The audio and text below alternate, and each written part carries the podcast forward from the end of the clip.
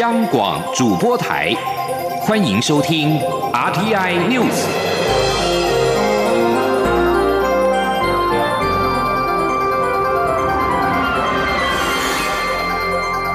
听众朋友您好，欢迎收听这节央广主播台提供给您的 RTI News，我是张顺祥。台铁泰鲁格号昨天发生七十三年来最严重的死亡事故。交通部长林佳龙彻夜驻守。林佳龙今天上午受访的时候表示，台铁人员跟机具二十四小时待命，配合检察官以及运安会的搜证调查进度。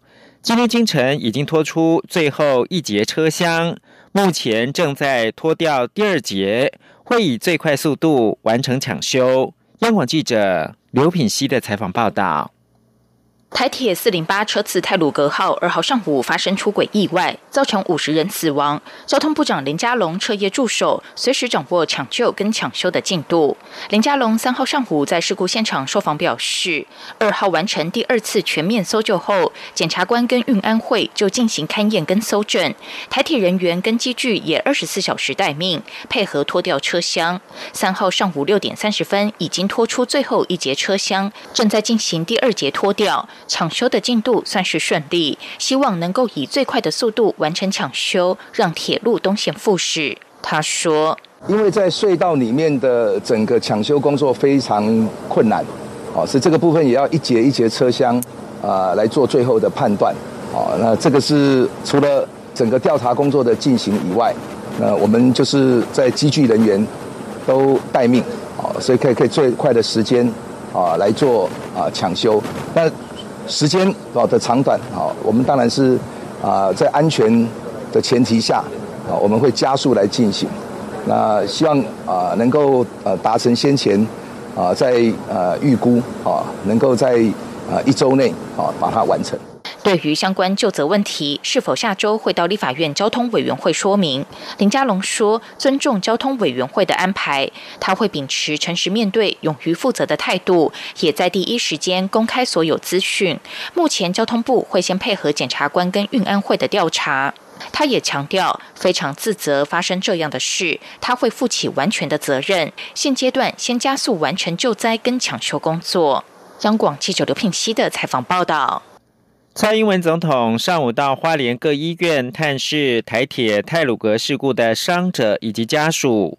总统强调，对于罹难者，政府一定会协助处理后事，也会全力的救治伤者，给予最好的照顾。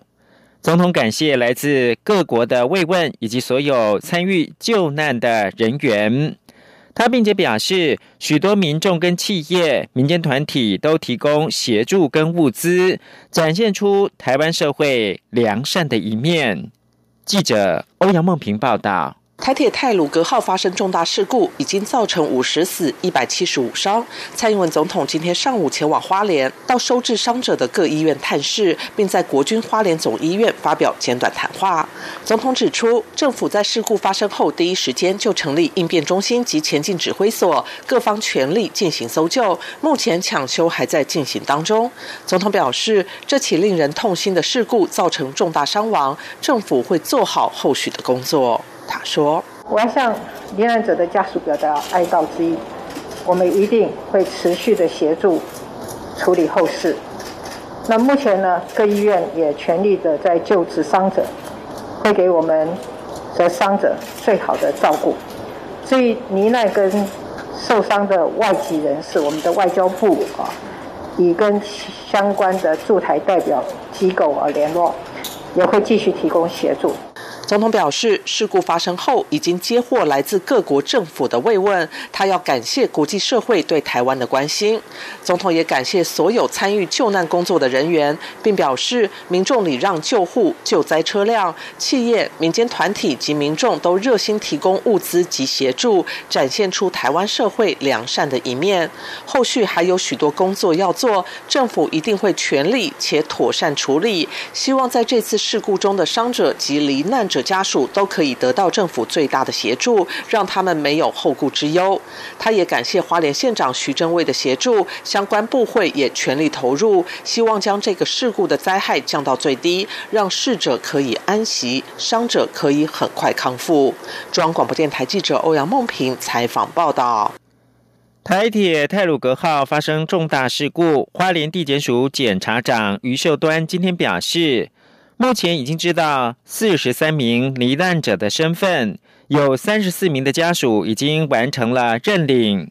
花莲地检署已经将两批 DNA 送往台北，会尽快的完成比对。他并且指出，由于还有不少残缺的遗体没有确认身份。死亡人数不排除会在增加或者是减少。前天记者欧阳梦平报道。台铁泰鲁格号事故已经造成五十死、一百七十五伤。花莲地检署漏夜进行 DNA 裁检，希望能尽快确认罹难者的身份。花莲地检署检察长于秀端今天受访时表示，罹难者中目前已有四十三人知道身份，三十四人的家属已经完成认领，一位法国籍仍在联系。已确认的遗体都已交给家属处理，肢体较破碎还无法确定的，要等到 DNA 鉴定完成后再进行。修复。他指出，采集的 DNA 已经分两批送到台北法医研究所及刑事警察局，都加派人手进行比对，会尽快完成。至于死亡人数，余秀端表示，由于有许多残缺的遗体还未确认，完成比对后不排除会增减。他说：“我们目前初估的就是现场，依照我们现场可以判断的，我们估计是五十位，但是因为有呃，其中另外还有。”不少的丝带，那里面是残缺的肢体，那这个部分会不会再继续攀升？呃，我不敢说一定没有，有可能，有可能，但是也有可能会有减少，因为整个的整个的，我们现在还没有办法确认说，啊哪一个编号跟哪一个编号它可能是同一个遗体，因为现场非常的呃，非常的呃，非常的杂乱。余秀端并指出，花检已提供相关照片给台北地检署。如果有北部地区罹难者家属不方便到花莲地区，可以携带身份证件就近前往台北地检署进行照片指认。台北地检署也表示，将全天候二十四小时进行指认，协助家属在最短的时间内确认死者的身份。中央广播电台记者欧阳梦平采访报道。台铁四零八车次泰鲁格号昨天上午发生出轨意外，统计今天上午七点已经造成五十个人死亡，不计两代尸袋跟半具的遗体，三十九人还在住院当中。台铁局表示，这是台铁七十三年来最严重的死亡事故。台铁局表示，一九四八年的五月二十八号发生的新店西桥火烧车。当时有乘客携带危险品上车，导致铁路管理局列车失火，四节车厢被烧毁，造成二十一个人死亡，七十六个人轻重伤。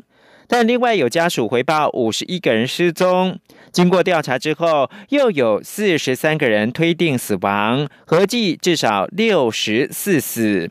以死亡人数来计算的话，这次泰鲁格号发生的严重出轨意外，是继一九四八年火烧车事件之后，七十三年来最严重的事故。为推动反莱猪公投绑大选两项的公投案。国民党计划十号上街头宣讲，但是因为台铁发生了重大事故，国民党公投推动小组执行长，也就是立委林维洲今天说，考虑要把活动延后，六号开会的时候会最后决定。除了中选会已经公告成案的核四公投之外，国民党推动反莱猪。公投绑大选两项公投案，以及环保团体提出的早交公投，都已经将第二阶段联署书送交中选会。若中选会公告成案，八月二十八号将举行四项公投案的投票。国民党也成立八二八公投任务推动小组，由党主席江启臣担任召集人。国民党秘书长李乾龙跟国民党立法院党团的总召费鸿泰担任副召集人，立委林维洲是执行长，并在三月二十六号召开了首场的会议，确定要从四月十号开始，在全国举办超过一百场的宣讲活动。台铁泰鲁格号二号发生重大事故，民进党宣布原定十一号的施政说明会相关活动场次将暂缓的举办。而林维洲今天上午接受访问的时候也说，本周的重点都会放在检讨泰鲁格事件以及旧责上面。他认为不宜在这个气氛之下宣导公投。国际新闻。美国、日本跟南韩二号展现团结阵线，将共同对抗北韩核子跟飞弹计划。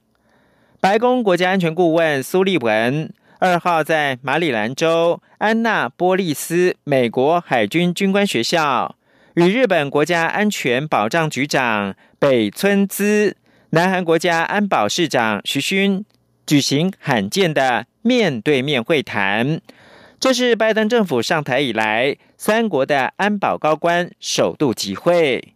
三个人发表联合声明，表示将共同分担对北韩核子和弹道飞弹计划的关切，并承诺坚定的三方合作，推动非核化。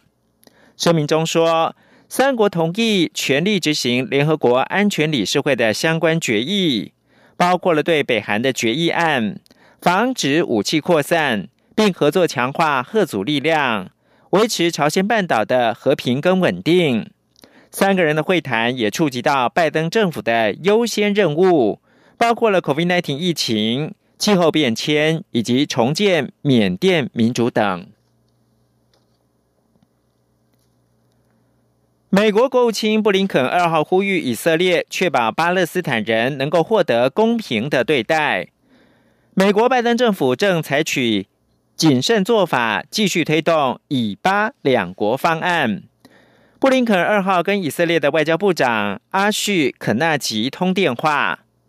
国务院发言人普莱斯表示，布林肯强调，美国政府认为以色列人和巴勒斯坦人必须享有相同的自由、安全、繁荣以及民主的措施。布林肯也承诺，将在所有层面强化。美以伙伴关系对于以色列在过去一年跟四个阿拉伯国家达成协议，并且建立外交关系，布林肯也表示支持。以色列目前再度陷入到政治的不稳定，在两年来的四度大选当中，总理尼坦雅胡领导的联合党虽然保住最大党的地位，但仍然没有办法取得国会过半的多数席次。尽管美国总统拜登强调对以色列的支持，但他也表示不会像前任总统川普一样毫无保留支持右翼的尼坦雅胡。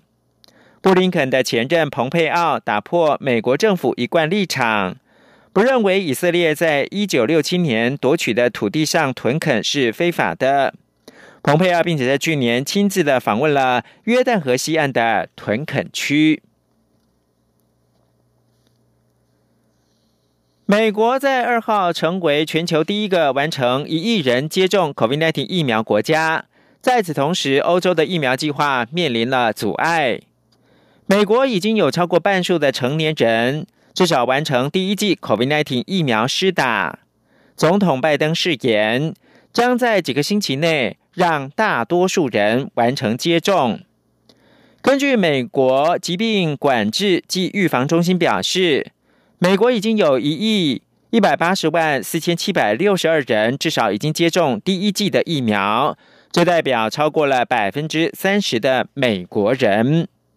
不过，在欧洲，则是部分国家重新实施不受人民欢迎的管制措施，疫苗计划推动也受到阻碍。欧洲施打的疫苗主要是英国生产的阿斯特捷利康 A Z 疫苗。但在传出一些血栓案例之后，疫苗计划推动困难。欧洲管理局表示，血栓个案是属于罕见的，A Z 疫苗还是安全的。以上新闻由张顺祥编辑播报。大家好，我是疾病管制署苏家斌医师。